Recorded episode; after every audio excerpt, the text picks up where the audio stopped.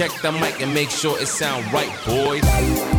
Olá, meu nome é Rodrigo Pacheco e este é o meu podcast Tem 5 Minutos. Um cafezinho básico depois do almoço para trocarmos uma ideia sobre algum tipo de assunto. Nesta segunda temporada, falarei estritamente sobre assuntos ligados à carreira, à educação e à cultura organizacional. Assuntos aí ligados ao meu momento profissional, inclusive são assuntos nos quais eu estou constantemente aprendendo alguma coisa nova e por isso logo faço questão de vir aqui compartilhar algo com você. Mas e aí, como é que tá a tua agenda? Vamos trocar uma ideia? Tem cinco minutos?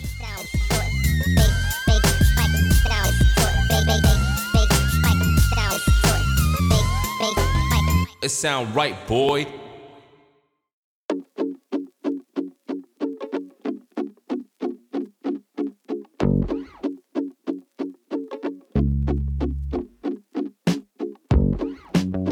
Lá em 2015, eu abri uma empresa chamada School, um modelo de consultoria educacional que apostava na facilitação de diálogo em grupo como um exercício de transformação da educação em algo, enfim, algo mais simples e algo mais acessível para as pessoas. Apesar de não ter sido a primeira vez que eu tive contato com o termo facilitação, foi pela School que eu desenvolvi essa habilidade muito mais intensamente. E até hoje eu posso usar o que eu aprendi naquela época em todos os meus desafios como profissional de gestão de pessoas. Mesmo em tempos de pandemia e com todos os encontros sendo adaptados para o contexto online, ainda assim é possível explorar essas dicas para o seu desempenho, e é por isso que eu resolvi escrever sobre isso hoje. Portanto, hoje eu trago aqui para você 12 diferentes dicas para uma condução aí de diálogo em grupo com a sua equipe. Vamos lá?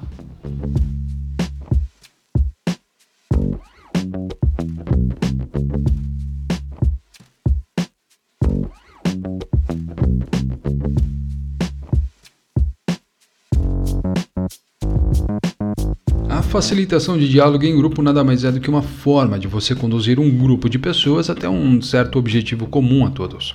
Seja, sei lá, esse objetivo um planejamento da sua área, um, um objetivo aí de um evento qualquer ou simplesmente uma conversa sobre alguma coisa. E é a partir deste breve conceito que eu trouxe aqui alguns dos fatores que me auxiliam na condução dos encontros em grupos que eu faço atualmente e que eu suponho, eu espero, que poderão também te ajudar na sua próxima facilitação. Vamos lá? Primeiro item, primeira dica. Foque nos três princípios básicos. Faça perguntas, registre ideias e não se perca no tempo.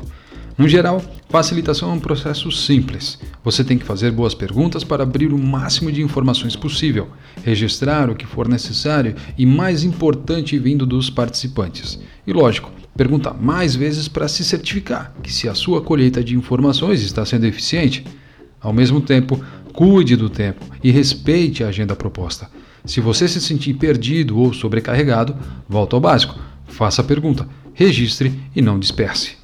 Segunda dica aqui é confie na receita. Uma boa sugestão aqui para você não se perder na condução é seguir o processo da agenda construída até o final, para você garantir a entrega do objetivo que você estabeleceu. Mesmo com tantas facilitações no currículo, a organização é essencial para esses momentos e ter a receita do que fazer no dia do encontro fará sua vida muito melhor. Pode confiar. Terceiro item: explique a agenda do encontro antes de começar. Facilitação de grupo costuma ser muito mais fácil de conduzir quando as pessoas sabem onde cada momento da agenda se encaixa no todo.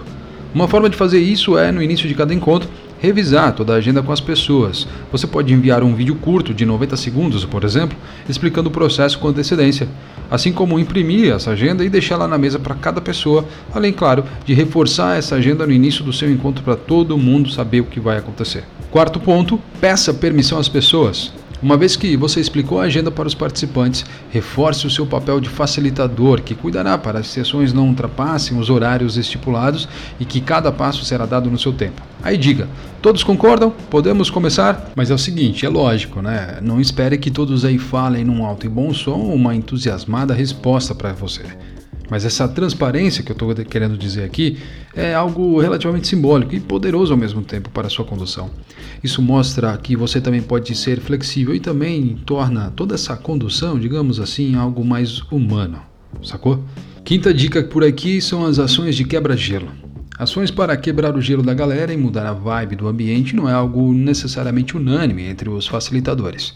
Uma ação mal pensada poderá fazer você perder alguma credibilidade com a equipe e fazer os céticos te fuzilarem durante todo o processo. Quando você está facilitando, o principal objetivo é você ter a confiança de que fará um excelente uso do tempo e da atenção dessas pessoas. Isso não significa que você não possa pensar em coisas divertidas durante o processo. Apenas considere que o momento de quebra-gelo não é regra para todos os workshops. Se acontecer, conecte com a vibe do encontro e deixe o próprio ambiente determinar essa ação. Não encaixe algo simplesmente assim só porque você acha que pode funcionar ou que já funcionou em outro momento. Preste atenção na sua equipe. Às vezes, terminar mais cedo vale mais do que qualquer interação final. Sexto item: escreva nomes em um espaço visível. É importantíssimo que o facilitador consiga chamar as pessoas pelo nome. As conversas saem muito melhor quando você cita o nome dos seus convidados.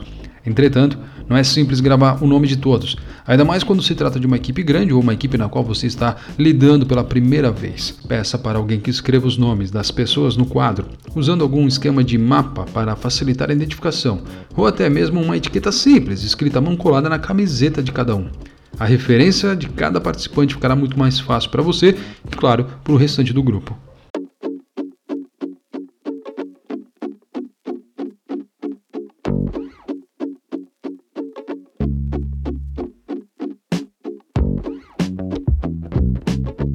Item 7, e eu gosto muito desse aqui. Finja estar confiante se preciso, mas claro, relaxe, é normal se sentir nervoso. Quanto mais você conduzir processos de facilitação em grupo, mais confiante você estará com o tempo. Ao mesmo tempo, não importa o quanto você é experiente nesse processo, com certeza você sentirá aquele frio na barriga antes ou durante uma facilitação. O importante nisso tudo é que você sempre demonstre confiança no processo e, claro, no seu time, mesmo que não seja exatamente isso que você esteja sentindo durante 100% do seu tempo. Oitava dica: não subestime ninguém. Não é a sua responsabilidade ser a pessoa mais esperta da sala. Se você acredita nisso, você está criando uma pressão desnecessária e isso poderá fazer de você um grande tolo no ambiente. O facilitador existe para garantir que a agenda do encontro aconteça até o fim e que permita que as pessoas darem o melhor aí de si durante todo o processo. Você não precisa resolver o problema ou ter um insight brilhante. Você não é um ator ou tampouco um diretor, mas sim um produtor do processo. Ou seja, você não é a omelete, você é a frigideira. o melhor que você pode fazer nos workshops não é tentar ser o espertão do ambiente e querer impressionar todo mundo, mas sim ser útil sempre que possível. E o melhor jeito de ser útil é garantir o bom andamento do encontro e deixar claro os atores principais resolverem um problema. Ou seja, você faz as perguntas, escreve as coisas e cuida do tempo. E isso, cara, já é muito. Nono item, já no finalzinho da nossa lista. Seja energético. Não é uma questão de pintar o cabeção lá na frente, mas você é a energia que sustenta o encontro até o final. Se a sua bateria está baixa, o grupo sentirá isso e irá render menos. Caso você se mantenha positivo e cheio de energia com o processo, logo o grupo se sentirá mais engajado. Item 10. Dê feedbacks positivos. Encontre jeitos de dar feedbacks positivos para as pessoas durante o encontro. Quando alguém disser algo claro e coerente, diga algo como: Essa é uma boa colocação, muito obrigado. É como se fosse um ponto no mapa indicando que o caminho está sendo feito e como planejado é demonstrar que o desempenho está sendo produtivo e que as pessoas estão contribuindo também. Pode parecer até meio óbvio e até desnecessário, mas essas pequenas colocações reforçam a importância do papel dos participantes e suas confianças no processo. Item 11, número 11 da minha lista. Não se leve tão a sério. Se você puder, ria de si mesmo e leve um momento na brincadeira. Construa um ambiente leve e divertido para deixar as pessoas confiantes.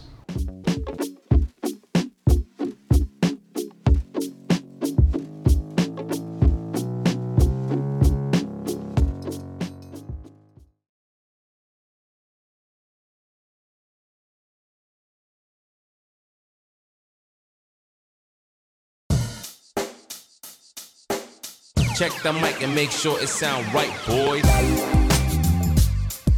E para terminar, a minha última dica: aproveite.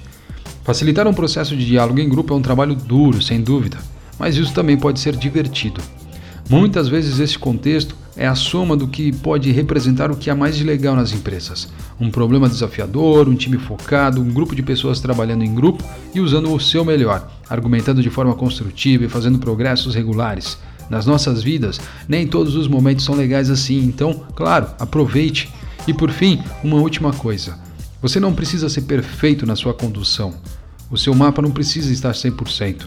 Você não precisa ter todas as respostas, explicar tudo perfeitamente e tampouco se preocupar em lembrar todas essas dicas. A facilitação em grupo é algo extremamente robusto e pode absorver vários errinhos durante o trajeto e ainda assim funcionar muito bem. Se eu pudesse resumir todos esses itens em apenas um, eu diria: apenas se preocupe em fazer boas perguntas, registrar as ideias e cuidar do tempo, sempre que possível. Muito obrigado e nos vemos no próximo episódio.